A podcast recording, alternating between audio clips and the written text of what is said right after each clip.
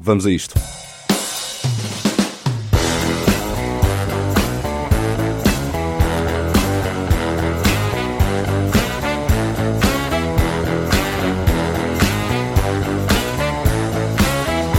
Bem-vindos ao TSF Open Mic. Eu sou o Hugo Neutel.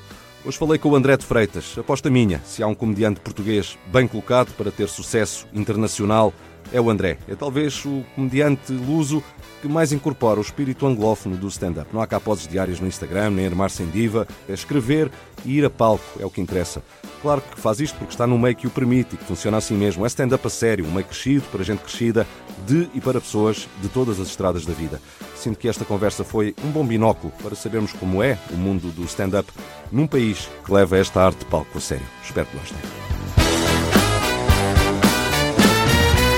André, bem-vindo ao TSF Open Mic, obrigado por teres vindo. Pá, vamos falar sobre esta tua aventura no, no stand-up. Tu começas por ir para os Estados Unidos com 18 anos e logo depois para Londres, completamente focado em fazer stand-up.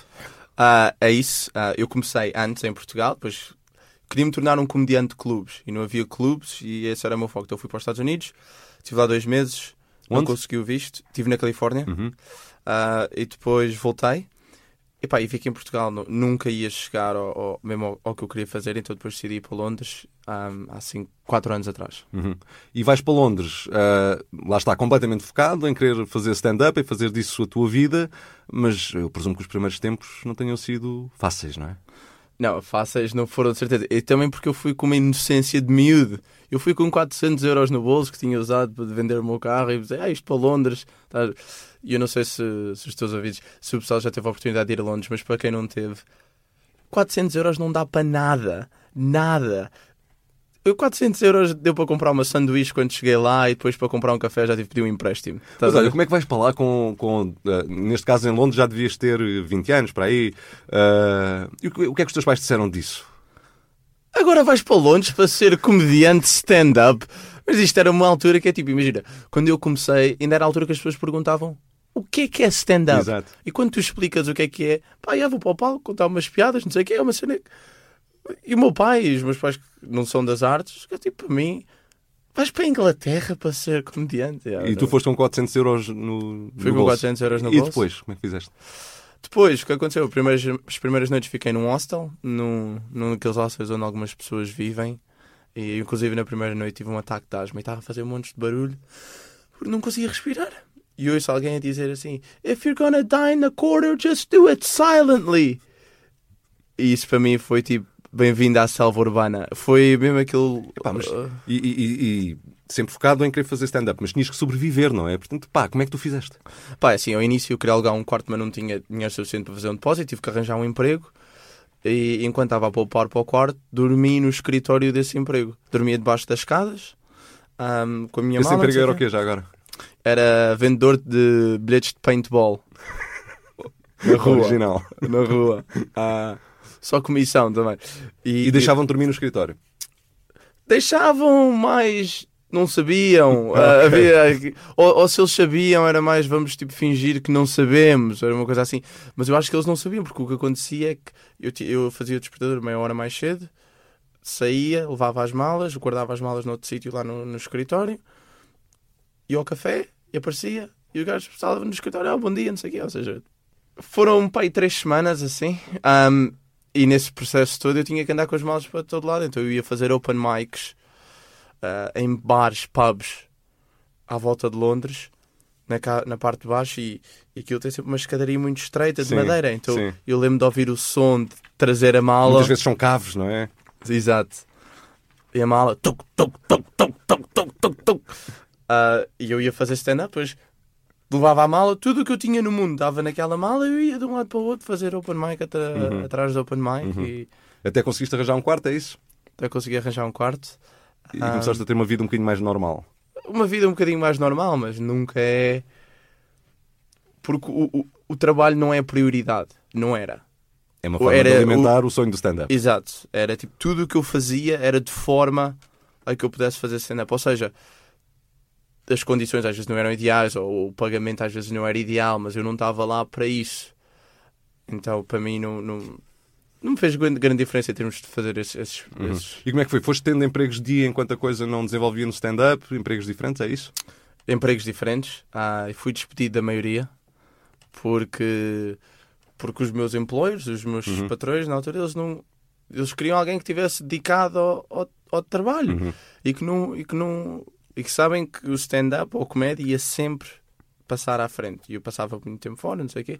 Ahm, mas eu também acho que é um- uma cena um bocado irrealista de um, de um gajo que dá um trabalho alguém num pub dizer eu quero alguém que esteja comprometido a isto. Se isto não é a tua vida, sai daqui.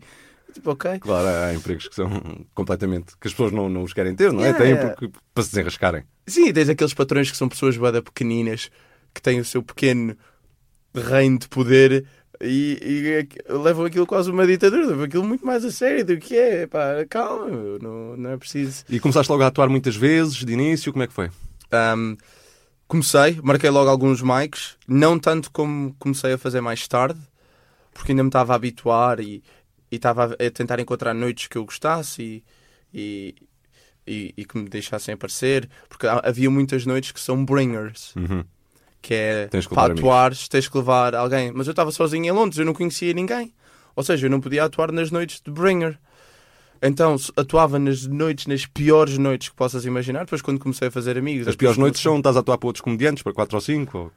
Acho que, houve uma, acho que houve uma vez que atuei para ninguém. Acho que não estava ninguém na sala uma vez.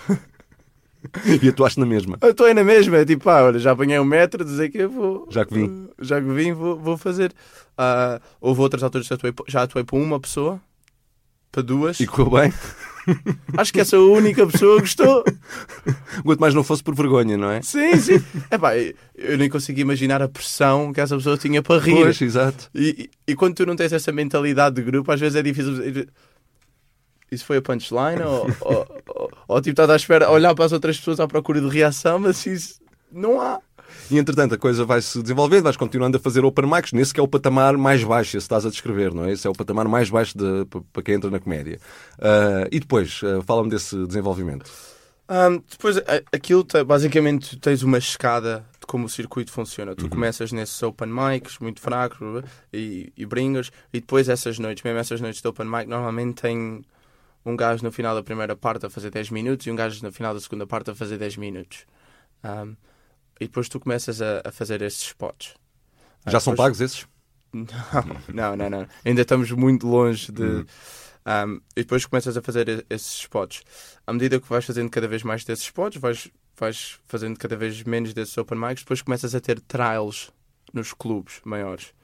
Um, e os trials é um processo que também demora, não é? Tipo, Uma vez. Ou seja, tu começas a, fazer as New Act, New Material Night. 10 minutos. Uhum. Mas depois, mesmo que um clube goste de ti, ok, agora vamos estar a olhar para ti outra vez daqui a 4 meses ou 5 meses. E tu tens que manter quente. Uhum. Voltas para os mics. Mics, sempre a fazer mics. E acho que isso nunca muda. Quer dizer, apesar de haver essa escada, ainda há muito pessoal grande que aparece para testar o material. E... É, é uma, é uma coisa que em, em Portugal não, não acontece. Já vamos falar disso mais à frente. Mas ainda sobre a tua, a tu- o teu desenvolvimento enquanto comediante em Londres, já estás numa fase em que ah, já consegues viver só da comédia? Ainda não? Como é que estás? Não sei se viver é a palavra certa. Sobreviver, talvez. Sim. Ah, mas Ou seja, já não tens um emprego de dia? Eu não tenho um emprego dia porque, mais uma vez, surprise listeners, fui despedido. Ahm, eu, fui, eu fui despedido do meu emprego em Londres e o meu plano B é.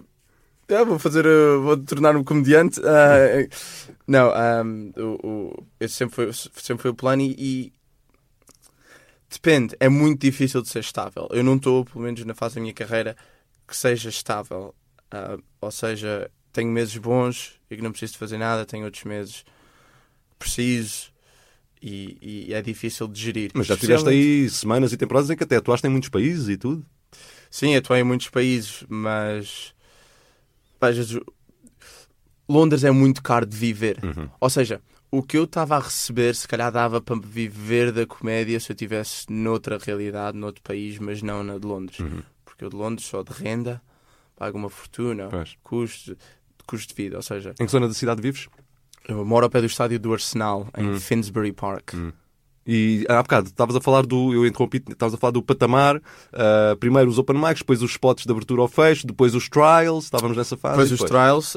Um, depois de começares a fazer os trials, eles dizem, ok, um, so, basicamente há um clube, um, o Backyard, que é um dos, dos melhores clubes.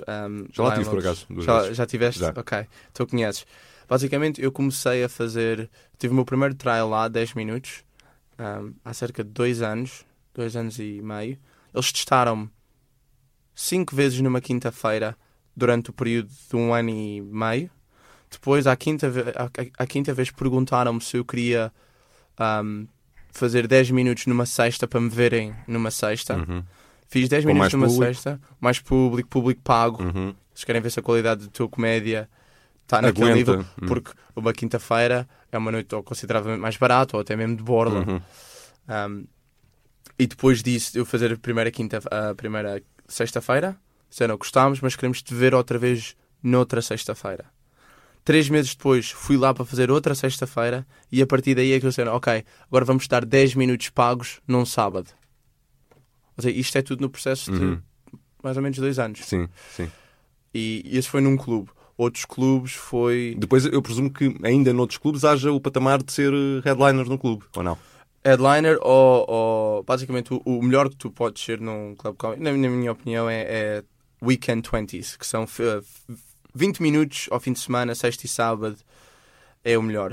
Uh, e obviamente ser headliner, mas tu já não tens muitos headliners de circuito, porque tu tens o pessoal maior uhum. em, em Londres, muitos moram em Londres e estão sempre à procura de sítios para testar material uhum. e eles uhum. acabam por ser ou cabeças de cartaz, ou, ou tu tens muito uma, uma cultura Mesmo de... não sejam anunciados, acabam por funcionar como headliners, não é? Exato. Mesmo tu, às vezes, eles não, os, nos comedy clubs eles não precisam de pôr headliner porque vão ter um, um convidado especial da TV. Uhum.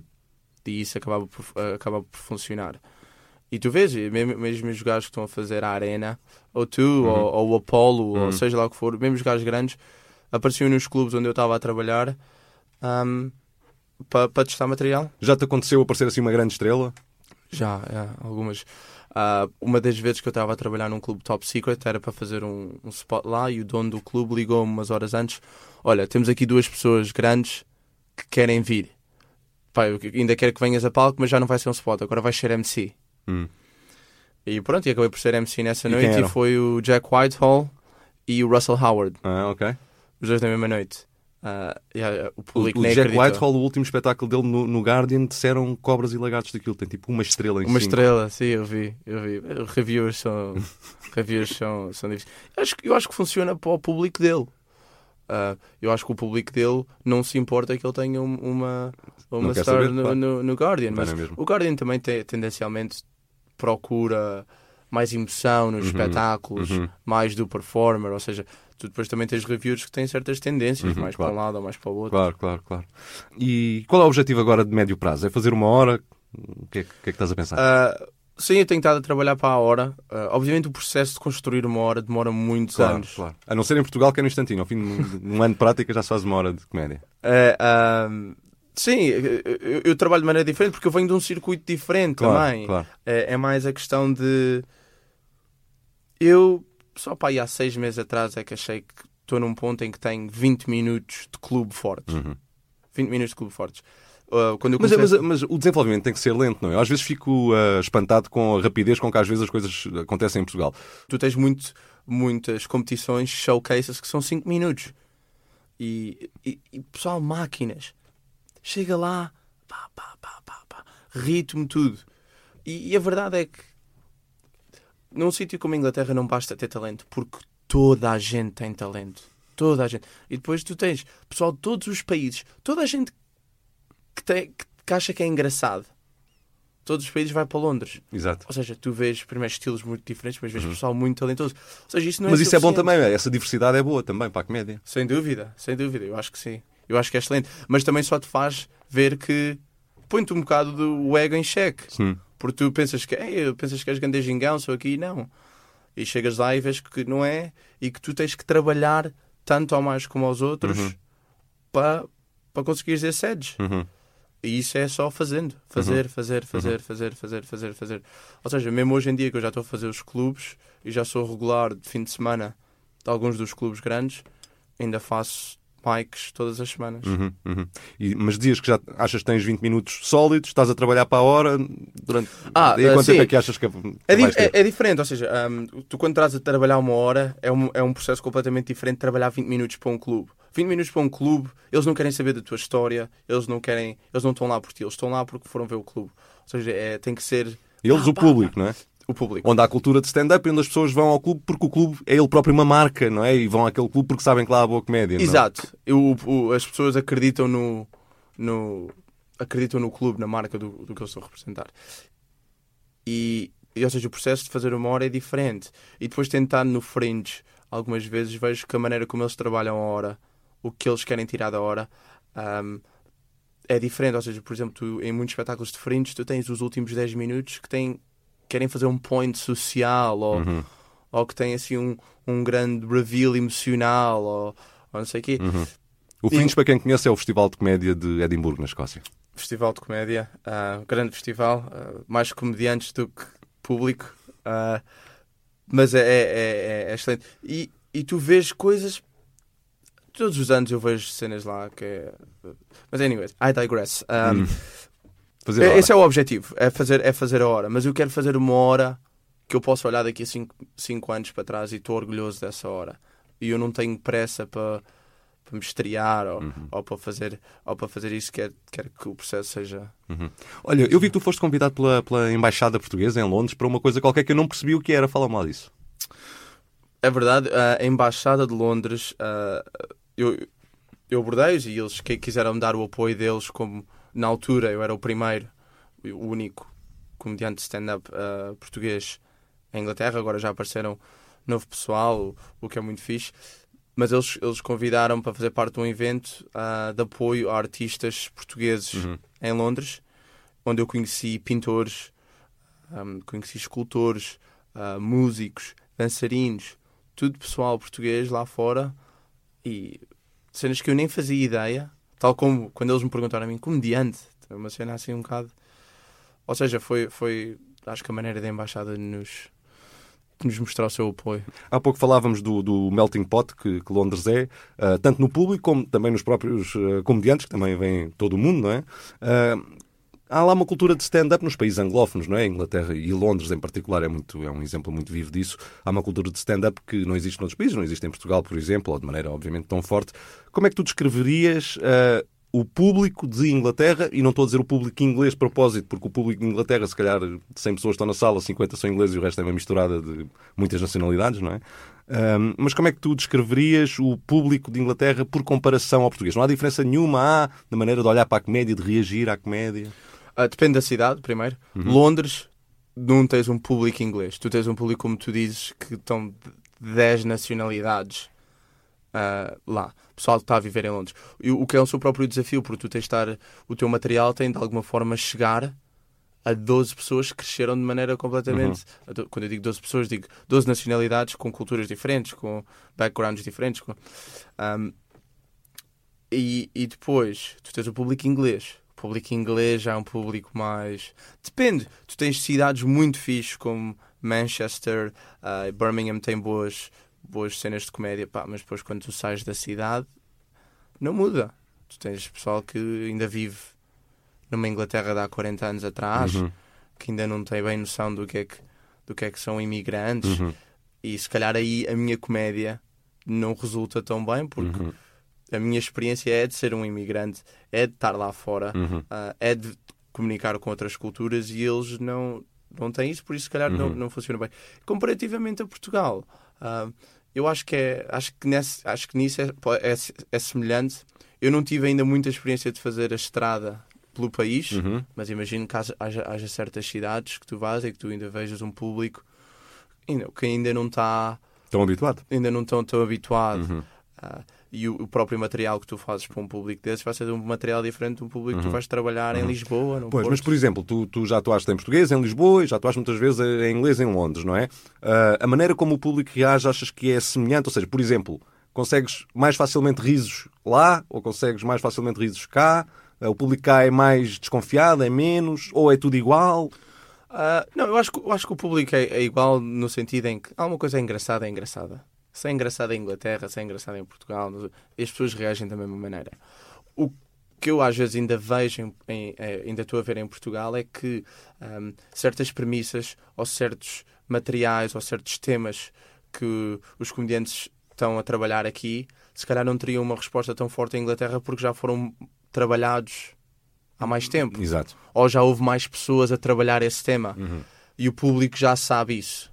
O público mais ou menos tem uma noção se tu fores, pro, se tu fores a um espetáculo com uma premissa mais, mais cansada, mais, o público já nota. Mais batida. Hum. Sim. Mas eu acho que o público em Portugal também está a crescer imenso. Uhum. Eu, de ano para ano, quando venho para cá visitar, há mais e mais sítios. Mais e mais sítios, mais e mais jovens comediantes a começar, o que eu Uhum. acho que é excelente, e mais e mais pessoas. Mas continua a haver um problema de mercado, sabes? É que há mais e mais sítios, mas que correspondem ao patamar mais baixo. É tudo open mics, tudo spots não pagos, uh, ou pagos de forma muito, uh, enfim, uh, irrisória, e portanto não há aquele. não há os patamares que descrevias há pouco. De... Sim, mas este também é, é verdade, é que estes patamares que eu descrevi também não são pagos.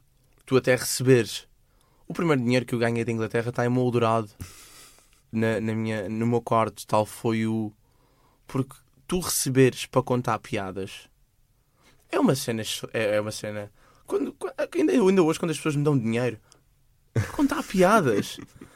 yeah. Ou seja, eu acho que, por exemplo, o facto de haver menos quer dizer que os comediantes também uh, têm uma oportunidade para, para a valorização do trabalho deles mais rápida. Porque tu sentes-te muito mais entusiasmado em, em, em conseguir, mesmo que não seja muito dinheiro, vais fazer uma noite e alguém está a 20 euros. Uhum. Ei, deram-me dinheiro para fazer isto. Ou seja, tem esse lado bom de Portugal que eu acho que é muito porreiro. Um, e depois, o, o, que tu estás a dizer, e eu não sei muito e estou a aprender mais agora que, volto, que voltei, estou a passar mais tempo aqui, é que se calhar falta esse, esse meio esse, entre o, o pessoal muito grande e o pessoal a começar. Um, e eu, pelo menos na, na capacidade como for possível, gostava de criar uma estrutura ou ajudar a criar uma estrutura para que é baseada no mérito. Porque essa é a coisa que, é, que eu gosto da Inglaterra, é que é uma meritocracia. Uhum. Tu se vais a palco e tens as gargalhadas, tens o reconhecimento. Ponto. Não há, não há nada, os clubes estão lá dizem, não foste forte o suficiente esta noite. Ou foste forte o suficiente. E é só isso. E não há cá o ser amigo deste ou daquele comediante para. Não, porque o mundo é demasiado grande lá para haver monopólios. Uhum. Cada, cada pessoa tem os, os próprios. Há, há, certos promotores com que tu dás melhor e isso, e, mas, mas não é não é tanto isso. Eu acho, eu acho que era muito, muito porreiro um, a ver essa escada para o pessoal mais novo poder, e mesmo para o público, para não ser ou vamos ver um open mic ou vamos ver alguém ao Coliseu. Vamos a uma noite de comédia. Exato, exato. E podem descobrir alguém novo. Uhum. Acho que isso, acho que isso vai ser obviamente a próxima. Essa, essa uh, variedade que vem do tal melting pot que, que Londres é, uh, também há no palco, nos comediantes, não é? Porque há comediantes de todo o lado. Uh, isso ajuda também a crescer enquanto comediante ver as pessoas de culturas completamente diferentes e backgrounds completamente diferentes a, a fazerem comédia? Sem dúvida, sem dúvida. A comédia é isso mesmo. Tu descobres estilos novos, cadências novas, ritmos, um, mesmo, mesmo, mesmo estruturas clássicas da comédia. Vês pessoal novo a virar isso ao contrário. Tu tens aquela estrutura setup punchline naquele ritmo. Né? Tá. E tu vês pessoal a fazer a usar cadências em que tu nem percebes bem que a punchline veio e percebes dois segundos a seguir. E isso vem de isso vem de, de, obviamente, dessas culturas todas. Acho que é excelente. Uhum. Notas que, uh, por ser um meio uh, mais desenvolvido da comédia, uh, o londrino, que, que o próprio conteúdo da comédia também é mais desenvolvido, que, sei lá, os textos são mais trabalhados, eventualmente, não sei. Eu acho que há essas oportunidades, sem dúvida. Se tu quiseres ir trabalhar material, o palco está lá. Eu, numa segunda-feira, duas semanas atrás, fiz três gigs numa noite. Já houve outros que fiz quatro. E isto não acontece todos os dias. Uhum. Mas há esse espaço, se tu fores à procura disso.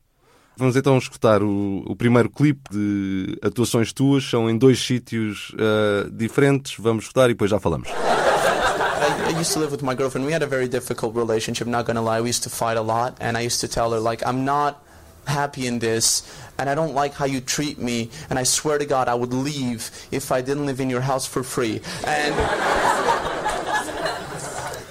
I found out a lot about myself in that relationship, you know? Mostly I found out that my principles are worth 850 pounds a month.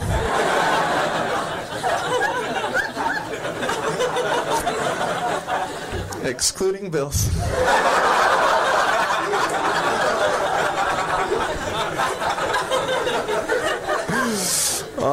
Man, but it, it, like I love that. One of the things I would for sure say I love most about London is the fact that you get to meet and date people from all over the world.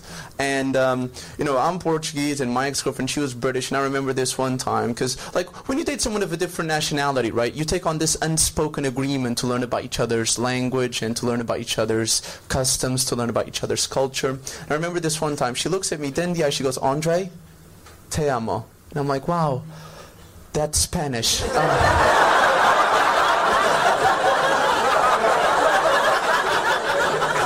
when me and my girlfriend uh, broke up, I, uh, I sort of um, found you know this this online community uh, very helpful for my for my process. And I don't know if you guys have come across it, but these are the people who comment on porn videos. Uh, sorry, have we come across these guys? Who are one of these legends?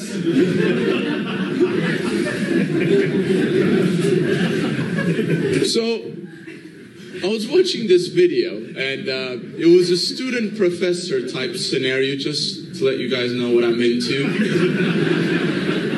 and this guy comments um, on the video, and he goes, Yeah, the equation on the board's wrong.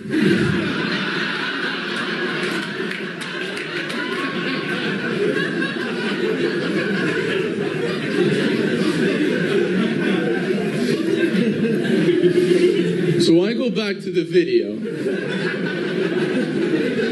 I pull it back and I pause it. Now the equation on the board is 2 plus 2 equals pussy. Now,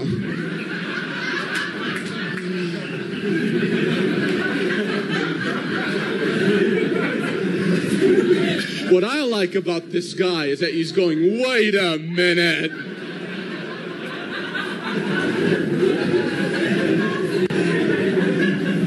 I've been to school.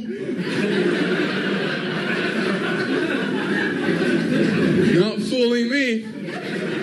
I mean, I like porn as much as the next guy, as long as it's mathematically correct. And then my favorite one, right? My favorite one comes from Natasha One. And Natasha One goes, Why are you doing this? Please come home. Your father and I are very concerned. Guys, my name is Andre de Freitas. Thank you very much. Lembras-te do processo de escrita destas piadas, do processo de desenvolvimento, de testar em palco? Ah, lembro-me, ah, lembro-me. Essa, essa, essa piada ah, das, das rendas e depois ah, a minha, obviamente a minha namorada era, era inglesa e quando ela disse no, no momento de, de tentar ser sweet, isto, eu achei, pá, achei, achei que isso tinha, tinha piada. E depois fui escrever e depois até chegar à forma final como a piada está agora, demorou demorou ainda uns bons gigs até porque o, o phrasing não estava quando- não estava bem a estrutura eu posso cortar mais gordura aqui na piada até fazê-la um bocadinho mais punchy e depois se começares a ahm, depois quando eu tinha a piada depois comecei a olhar para os ritmos eu, assim, por exemplo aquela a, a- primeira parte que eu disse ahm, em que eu digo it's 850 pounds excluding bills Sabes que, deixa antes de continuares, vou interromper-te para dizer isto. Eu vi outra versão que era. Eu adivinhei que era uma versão ainda menos trabalhada da mesma piada, em que tu quase não fazias pausa e o Excluding Bills era quase um throwaway. Yeah. Mas tu depois percebeste que aquilo tinha força e fizeste aquilo uma piada autónoma. Exatamente. Foi isso. Exato. Yeah, Depois comecei a partir o ritmo e vi que havia lá mais uma piada e, e até. Ou seja, esse processo ainda demorou. Demorou tempo, mas às vezes tu pensas que a piada está tá acabada. Epá, e há um dia bate qualquer coisa assim, não. Ou, ou, ou o público ri-se numa altura que tu não estás à espera de rir e tu acabas o que tinhas para dizer e eles riem-se outra vez e aí é que tu percebes, ah, Há aqui qualquer coisa. há aqui qualquer coisa. E, e quanto à dos, dos comentários porno? É um tema completamente diferente, mas lembras-te do desenvolvimento dessa piada? Ah, lembro quando estava a ver porno, vi um gajo a comentar e achei, mas... Mas essa não passou por muitas fases, não? Ah, passou. Porque a, a- primeira, a inicial, sempre funcionou. Mas eu queria. Mas como funcionava tão bem que eu queria adicionar mais comentários. Então fui à procura. o primeiro comentário é o da matemática. Primeiro comentário da matemática. E depois eu queria adicionar mais. Então pá, fui procurar uma série de comentários e comecei a ir para o palco. Todos os dias, ou dia sim, dia não, levava a mesma piada com dois comentários diferentes. Mas os o é comentários eram verdadeiros? Os comentários eram verdadeiros. Ou, ou eram verdadeiros ou eram diferenças de. Às vezes até podia ser dois comentários engraçados e eu juntava. Tinha sempre ou- alguma base de verdade, não é? Tem sempre alguma base de verdade. Ah, e fez, sim. Um, e eu dizer que, que são, são dois exemplos completamente diferentes. Por exemplo, o segundo é sobre pornografia.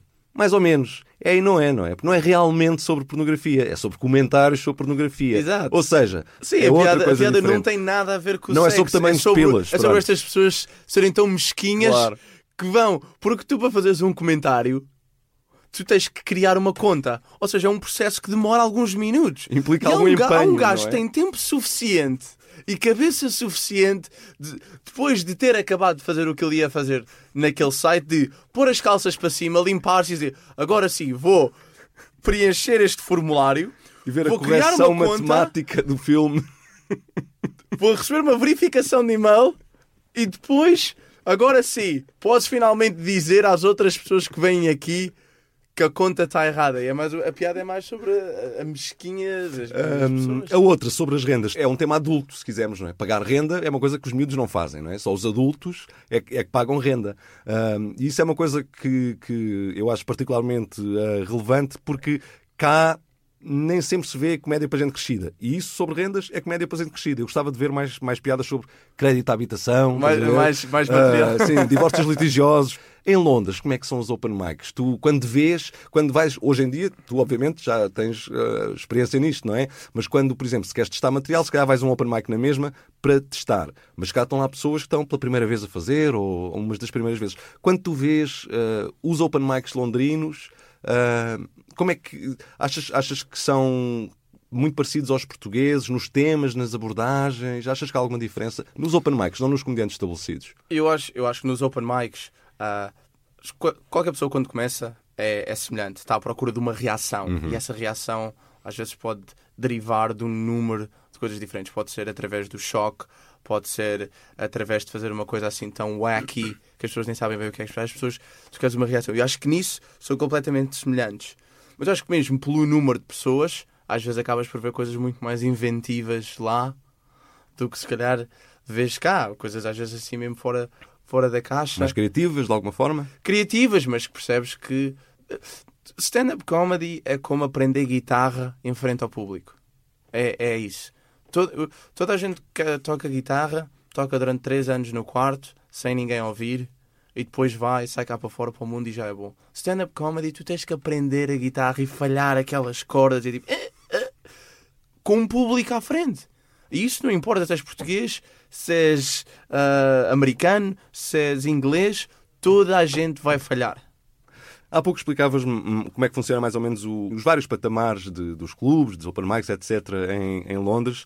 Hum, como é que olhas para o mercado português que é assim meio bipolar, não é? Tem o, o início e depois tem salas grandes e, como tu dizias eh, ainda há pouco, não tem aqueles níveis do meio, não é? Sim, é, é assim. Como eu estou a voltar, estou a tentar aprender, eu não sei. ah, eu quero, quero saber mais como é, que, como é que as coisas funcionam. E, e quando eu, e quando eu olho para estas coisas, penso, ok, há aqui um espaço em que, em que podemos melhorar. Mas temos que melhorar como circuito. Não é o trabalho de uma pessoa. Não é o trabalho de um dos grandes, nem, nem de um dos pequenos. sei. Nós temos que, que nos juntar como humoristas e criar noites, mas também deixar se calhar de haver aquela, se calhar de haver ego em relação a ir atuar aqui ou ali. Nós somos todos somos todos iguais no sentido em que somos todos stand-ups a tentar trabalhar o material, a tentar melhorar e, e não, não pode haver uma cultura de estarmos envergonhados de irmos atuar a É uma coisa que sítios. cá raramente se vê, é nomes conceituados hum, a experimentarem material novo, por exemplo, num, num bar qualquer, não é? Isso é raro ver-se. Uh, em Londres, tu próprio já disseste, já te cruzaste com nomes muito grandes a fazerem isso mesmo, não é? Sim, sim, já vi. E, e mesmo com os americanos, quando passam na cidade de Londres e, e mesmo quando eu fui, tu, tu notas isso. É assim, toda a gente tem, tem, tem maneiras diferentes de trabalhar e eu cada vez mais também. Eu, eu sempre fui muito purista em relação ao stand-up e agora estou a tentar ser mais flexível e, e entender que toda a gente tem processos diferentes e o que funciona para uma pessoa pode não funcionar para a outra. Uhum. Mas em termos do que é. Em termos do, que- do que está disponível, isto não devia ser um problema. Toda a gente se devia ser- sentir confortável. O que, pelo, que, me- pelo que me dizem que acontece aqui em Portugal é que, como as audiências e o público é tão pequeno, Uhum. ah, se calhar há, há um medo dos humoristas maiores de queimarem bilhetes que eles possam vender depois. E, eu, e, e- isso é uma, uma razão válida que eu sei, porque, obviamente, é assim: Portugal inteiro tem 10 milhões de pessoas, Londres tem 11 milhões. Exato. É, como, é, é, é impossível tu comparar estes dois circuitos porque nunca, nunca vão ser Claro, iguais. claro. Em Londres não é preciso ter medo de atuar muitas vezes a testar material, porque só por grande azar é que, é que vais repetir público, não é? Sim, e não é o teu público, não é necessariamente, não se vai. E depois acho que há um entendimento do público, que é uma coisa muito importante, que é o público tem uma cultura de stand-up. Ou seja, se eles forem ver um nome grande a trabalhar material, isso não quer dizer que eles não vão comprar o bilhete para essa pessoa. Eles sabem que ele está ali a trabalhar para chegar ao ponto de. Às vezes há muitas pessoas que até gostam de ver o processo, de quando o comediante está no início a tentar perceber as coisas e depois ver o projeto final É quase como ver um making-of, não é? De... Tal e qual. Tal e qual. E há muitas pessoas que apreciam esse processo. Ou seja, não quer dizer que necessariamente o público fosse todo queimado. Também pode haver essa, essa vertente. Mas se calhar há um trabalho que podemos fazer de criar esse meio de uma maneira que esteja toda a gente satisfeita e que haja uma escada. Ah, outra coisa que, por causa da, da dimensão do mercado, que é completamente diferente, não é? Como, como tu próprio acabaste de dizer, uma coisa que ah, quem quer fazer stand-up ah, no Reino Unido ou eventualmente nos Estados Unidos, certamente também será assim. Uma coisa que os comediantes ou os aspirantes a comediantes não têm que fazer e que cá têm que fazer é trabalhar para as redes sociais. Ou seja, cá é quase inevitável os comediantes terem que arranjar algum ou criar algum conteúdo nas redes sociais para tentar atrair público. Sentes que é uma liberdade não teres que fazer isto? Eu não sinto que seja liberdade, porque de certa forma eu sinto muita pressão para fazer isso. E não é, não é quem eu sou. E, e as redes sociais estão a subir em todo lado. Mesmo nesses circuitos, tu vês casos como o Mo Gilligan ah, que apareceram. No, no início tinhas o Bo Burnham. Tens, tens gajos ah, muito populares na social media que estão, a fazer isso. Mas eles também trabalham.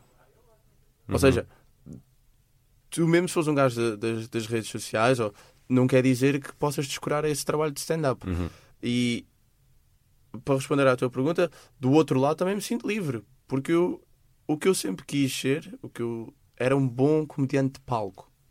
Eu queria, eu sempre quis sentir que as pessoas vêm me ver e, e vale a pena o, o dinheiro. E que não é um gajo do YouTube, é um gajo que gosta e que está a fazer isto.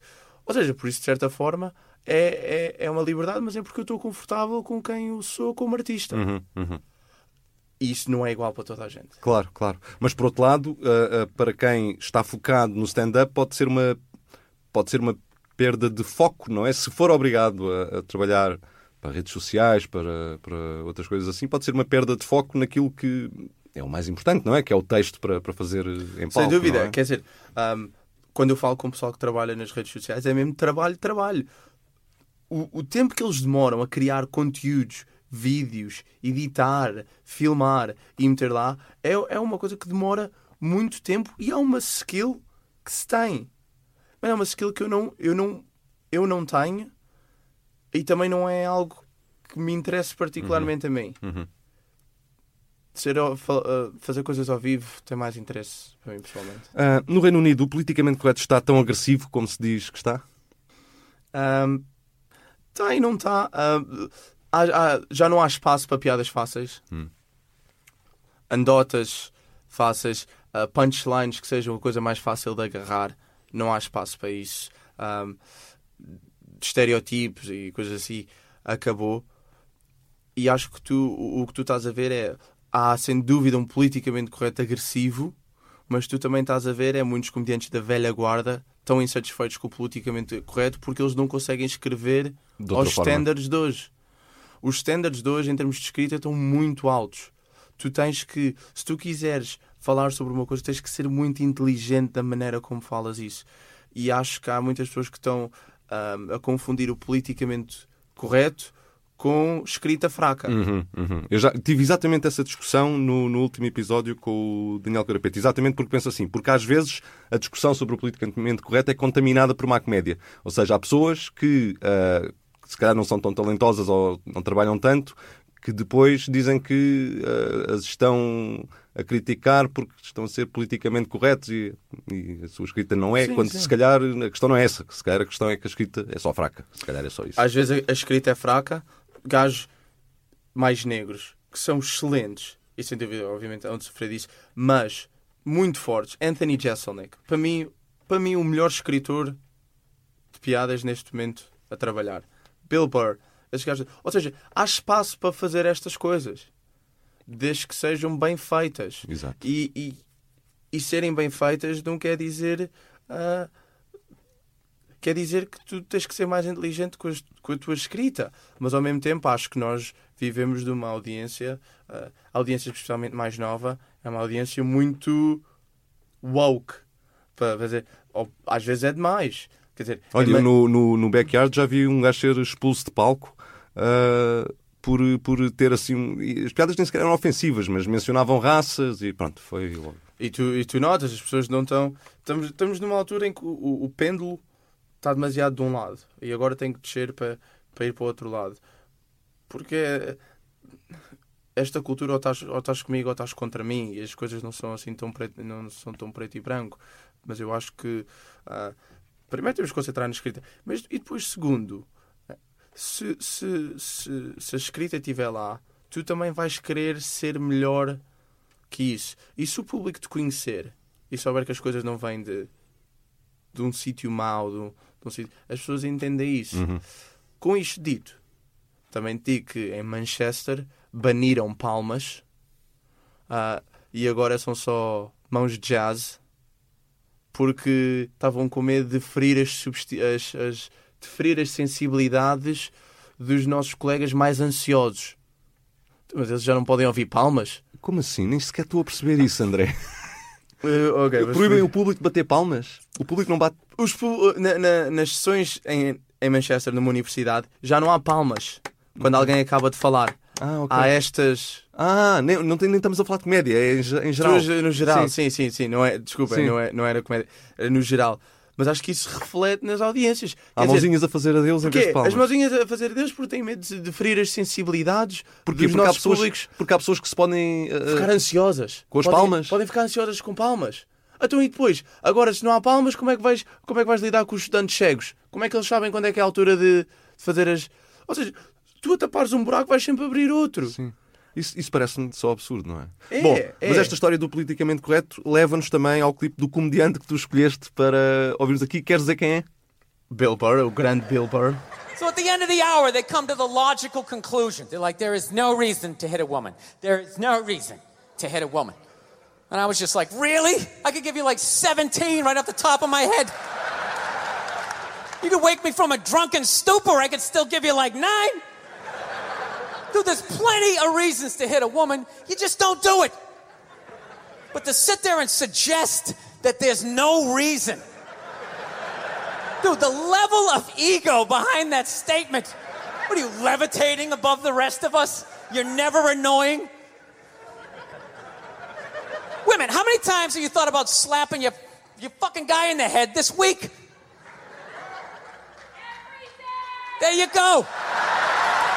Every day. You didn't do it, right?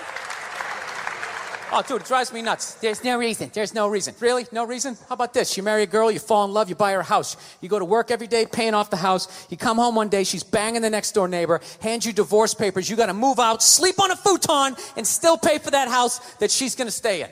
No reason. I'm not saying you should do it, but there's plenty of fucking reasons in that arc of a story. All right, that was a hypothetical.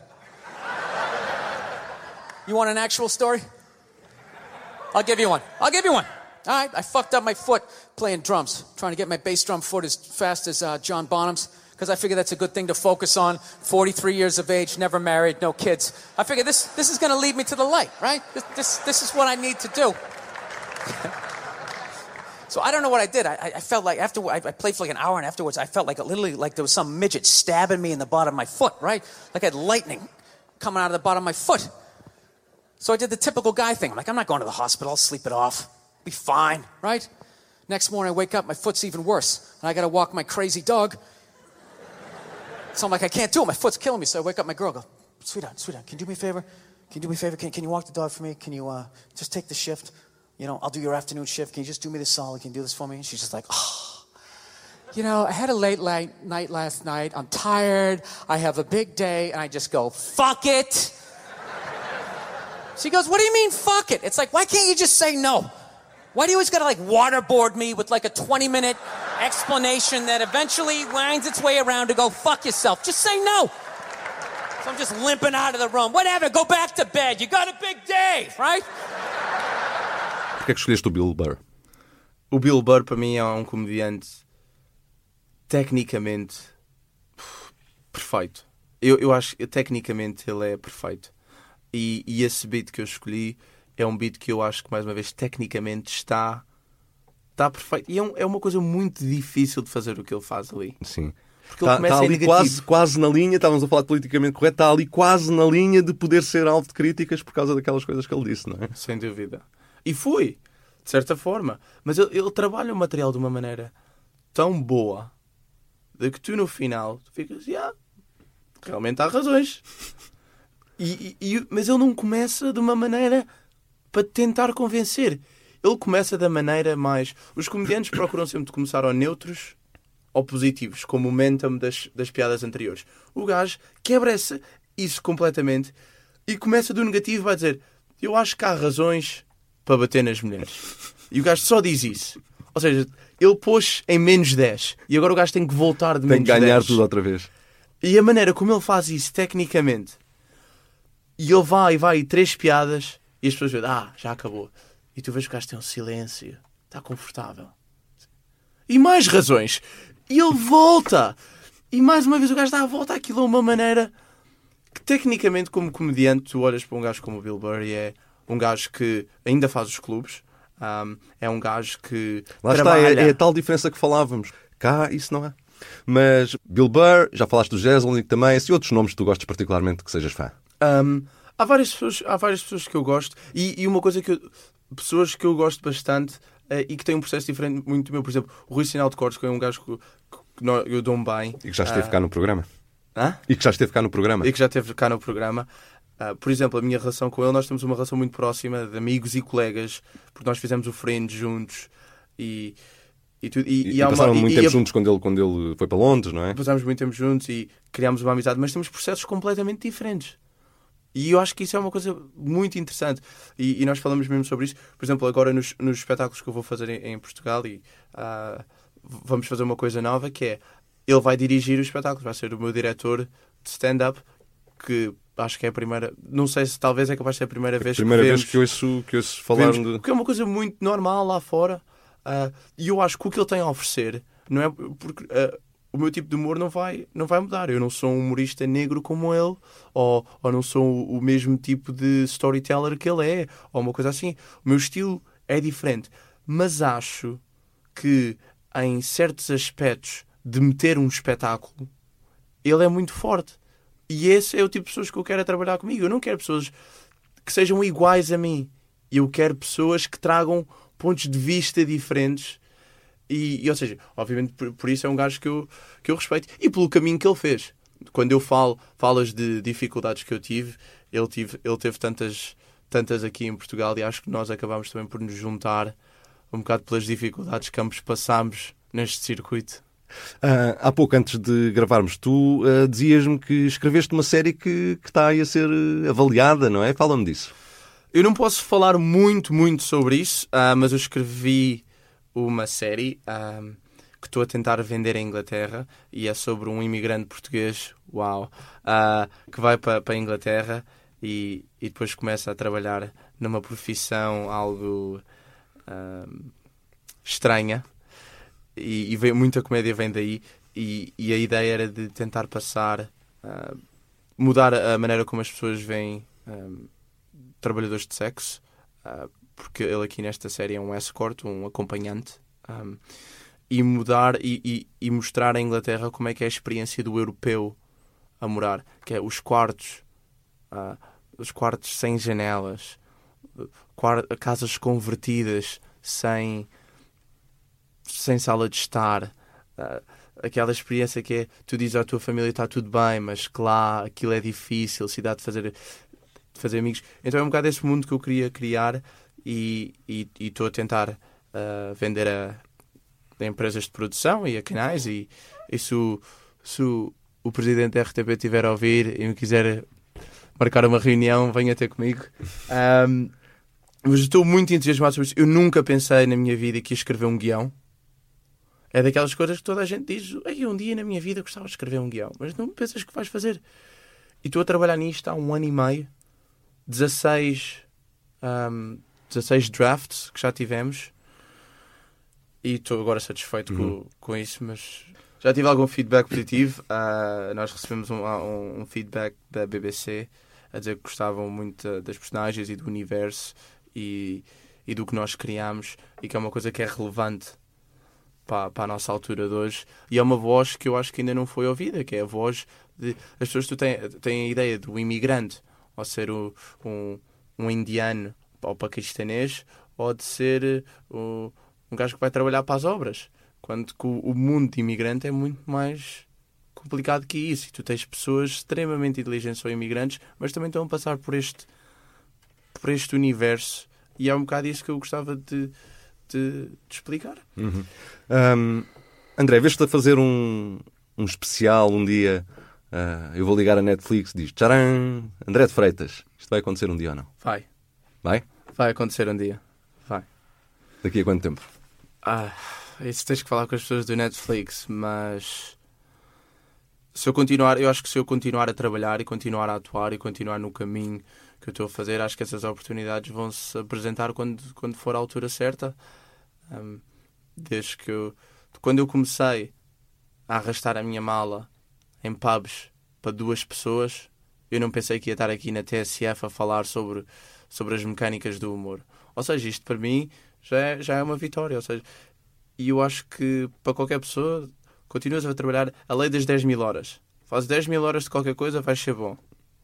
E, e as coisas vão quando, quando for a altura, mas sim, a Netflix vai acontecer. E aí vai ser um, um, ponto alto. Agora, tu, como todos os comediantes, também já tiveste pontos baixos, não é? Queres eh, contar algum worst time I bombed que tenhas tido? É pá, so many times I bombed. Uh, como podem imaginar, quando eu estava a falar desse espetáculo com uma pessoa lá dentro, não foi normalmente que o gajo estava. Ele não estava propriamente a rebolar a rir. Ou, ou quando fui, acabei por fazer um open mic para quatro bêbados ingleses ouvir um português falar uh, sobre a minha experiência de imigrante também não foi agradável. Uh, mas acho que uma boa. Isto também mostra um bocado, enaltece a dificuldade da Inglaterra, que é o meu primeiro, primeiro gig que eu fiz lá, que foi o King Gong uh, em Londres. O King Gong é um, é um, formato muito especial e muito temido por todos os comediantes. Como é que funciona? Os, há cerca de 30 a 35 comediantes que vão e, e eles tentam aguentar 5 minutos no palco. O MC dá três cartões vermelhos a três membros da audiência e isso vai sempre rodando. Mas quando esses três cartões vermelhos forem Mostrados. levantados, ouve-se um barulho e é o MC dá uma patada no gongo e ouves BOM!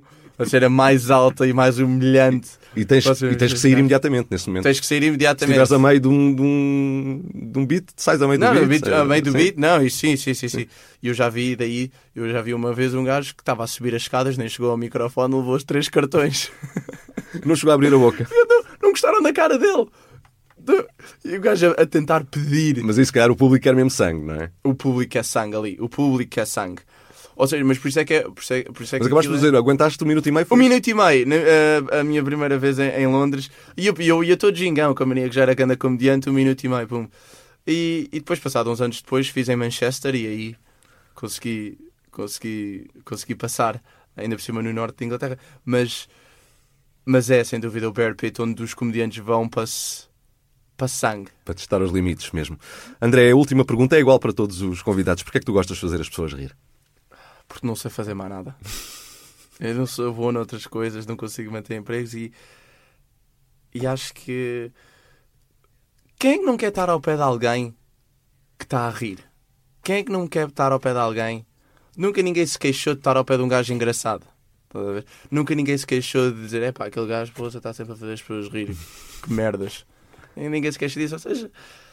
Mas a resposta curta é: eu não, não sei fazer mais nada. E, e a prova disso, que eu quero que todos venham ver, é que no próximo ano vou estar a fazer umas datas europeias e vou estar em Portugal com muito, muito prazer.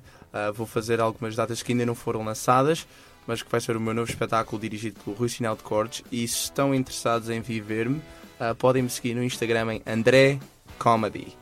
E eu espero ver-vos ver lá e para não ter que passar fome.